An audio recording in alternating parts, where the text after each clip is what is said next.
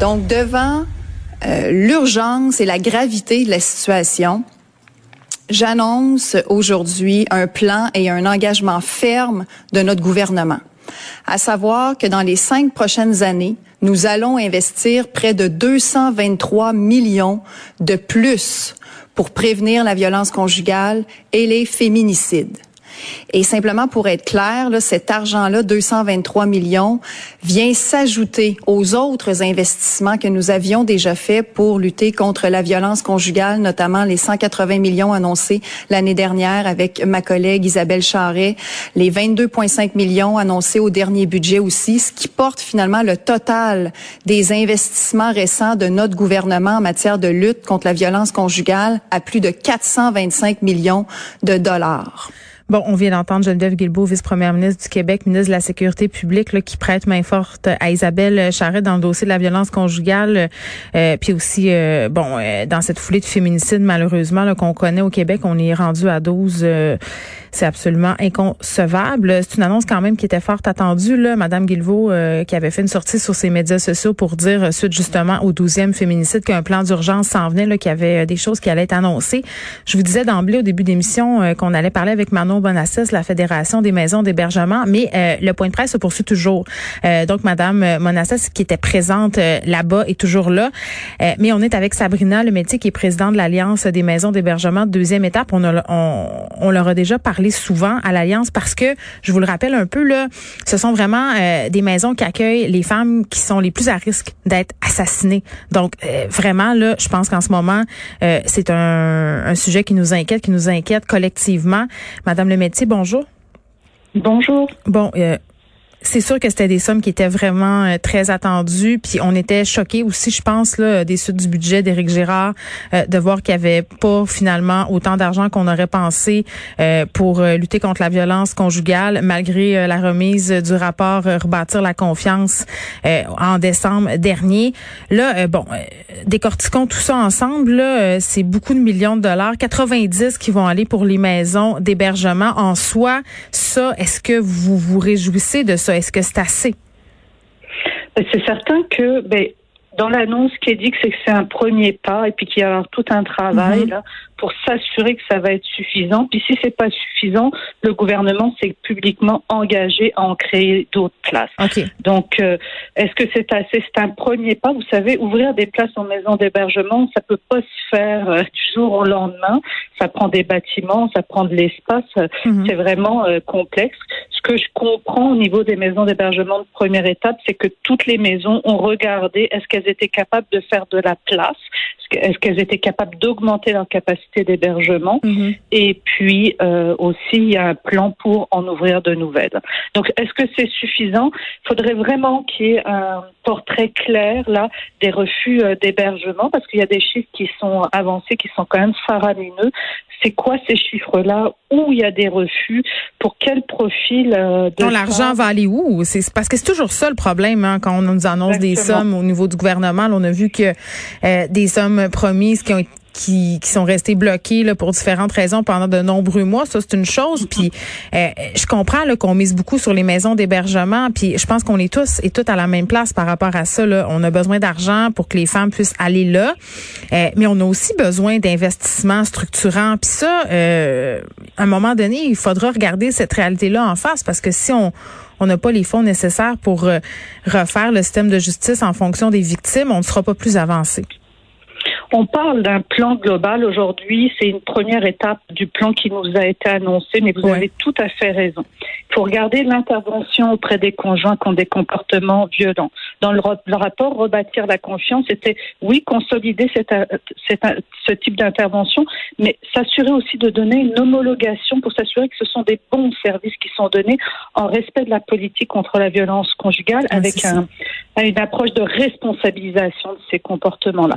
Il faut regarder nos tribunaux spécialisés. Il faut les vite, vite, vite les mettre euh, en place pour s'assurer que les victimes vont être bien accompagnées dans le processus judiciaire, autant au niveau familial que criminel, qu'avec la protection de la jeunesse. Il mmh. faut regarder la police, les services. Il faut regarder vraiment toutes ces mesures-là pour s'assurer. Il faut regarder que quand c'est génial, on ouvre des nouvelles places en maison d'hébergement de première étape, mais j'espère que dans les prochaines annonces aussi, on va nous confirmer, nous, à l'Alliance des maisons d'hébergement, on a 106 mmh. unités là qui sont qu'on est en train de débloquer avec le gouvernement. C'est 200 places très rapides dans la dans les dans la prochaine année et plus de 300 places au cours des deux prochaines années. Ce que ça amène aussi, c'est un message aux victimes de violences. Si elles partent, elles vont aller vers une maison d'hébergement de première étape en mmh. urgence. Si elles ont besoin de plus longtemps parce que la sécurité l'exige, il y aura aussi des places en deuxième étape. Donc à court et à moyen terme, hmm. donc une vision globale, un continuum de services. Euh, dites-moi, Madame le métier, écoutez là, euh, je change un peu de sujet parce que j'ai une auditrice qui m'a écrit récemment. Ok, mm-hmm. j'ai fait une entrevue avec euh, avec Mathilde Trou qui est euh, co-responsable des dossiers politiques pour le regroupement des maisons pour femmes victimes de violences conjugales. Puis je lui ai posé une question euh, bien naïvement là, euh, je lui ai demandé pourquoi les femmes étaient hésitantes souvent à aller en maison d'hébergement. puis Mathilde Trou m'a répondu qu'il y avait plein de raisons, qu'il y avait autant de raisons que de femmes. Et l'auditrice qui m'a écrit, j'ai trouvé ça vraiment pertinent ce qu'elle me dit. Elle me dit, elle me dit, c'est parce que moi, je trouve qu'à un moment donné, il faudra parler du fait que les femmes ne vont pas en maison d'hébergement parce qu'elles ne savent pas c'est quoi. Pas qu'elles savent pas qu'elles existent, elles savent pas c'est quoi et il y a des préjugés envers les maisons d'hébergement. Elle a dit, moi, j'ai été victime de violence conjugale et quand j'ai dit à mes amis que je voulais aller dans une maison d'hébergement, mes amis me disaient, ben franchement, tu vas pas aller là, viens chez nous. Tout à fait. Ben, vous savez, je suis présidente de l'Alliance, mais je suis aussi directrice d'une maison d'hébergement ben, de première étape.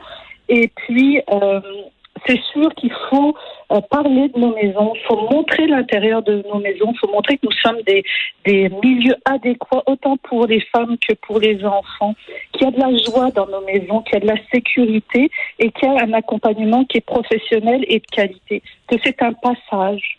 Euh, un passage qui peut amener à vraiment à, à rompre le cycle de la violence conjugale. C'est un lieu où surtout elles vont avoir euh, oui, de l'écoute, mm. mais on va leur offrir la sécurité, où vont pouvoir prendre du recul. Donc, c'est des milieux qui sont à taille humaine euh, et qui sont à la grandeur du Québec. Nous sommes plus de 109 maisons à la grandeur du Québec, donc on peut quand même avoir un accès, oui, peut-être sûrement pas dans le même quartier pour des raisons de sécurité, peut-être pas la même ville, mm. mais dans un environnement qui est quand même proche. Alors oui, je trouve ça tellement, c'est tellement important qu'on en parle parce qu'on fait des entrevues là-dessus en prenant pour acquis que tout le monde sait c'est quoi une maison d'hébergement. C'est vrai qu'on l'oublie.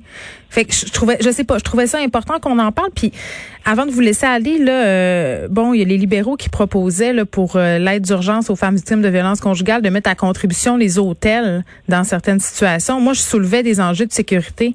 On est où par rapport à ça, à l'Alliance? Je, vous dirais qu'on s'oppose à ce qu'on envoie les femmes vers des hôtels. C'est inadéquat. Il y a C'est dangereux sérieux problème de sécurité. Puis imaginez, là, vous quittez un conjoint, vous avez quatre, cinq enfants, vous vous retrouvez dans un hôtel, vous n'avez pas de support.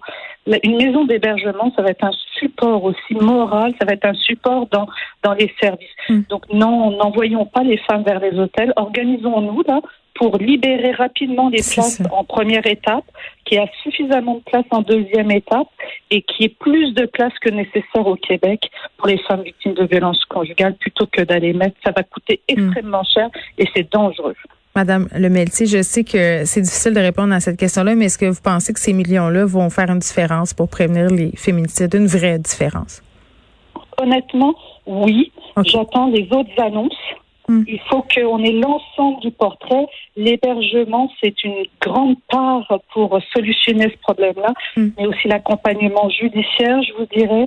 Euh, On revient toujours à ça. Euh, oui, euh, c'est plusieurs actions qui vont faire et la, la, différence, mais je pense que nous vivons quelque chose quand même de très fort et euh, nous nous en réjouissons honnêtement. Il faut pas le perdre ce momentum-là, il faut continuer euh, à, en parler. c'est dommage tellement qu'il y ait 12 femmes et plus que 12 femmes, c'est 12 femmes, c'est juste cette année là, des femmes qui ont dû mourir pour que les les, les politiciens, les politiciennes, le public, euh, on, on, on, trouve puis qu'on dise enfin que ça que c'était inacceptable, tu sais, puis qu'il fallait prendre des actions concrètes maintenant. Tu sais, c'est une belle chose qu'est-ce qui se passe, mais c'est quand même c'est quand même un peu doux amer. C'est ce que j'ai envie de dire. Oui, je pense qu'il faut vraiment penser à ces femmes-là, à leur mémoire. À leurs enfants. Je pense aussi qu'on a une vingtaine d'orphelins. C'est ça. Tout à fait. Sabrina Lemeltier, pardon, merci. Madame Lemeltier, qui est présidente de, de l'Alliance des maisons d'hébergement de deuxième étape.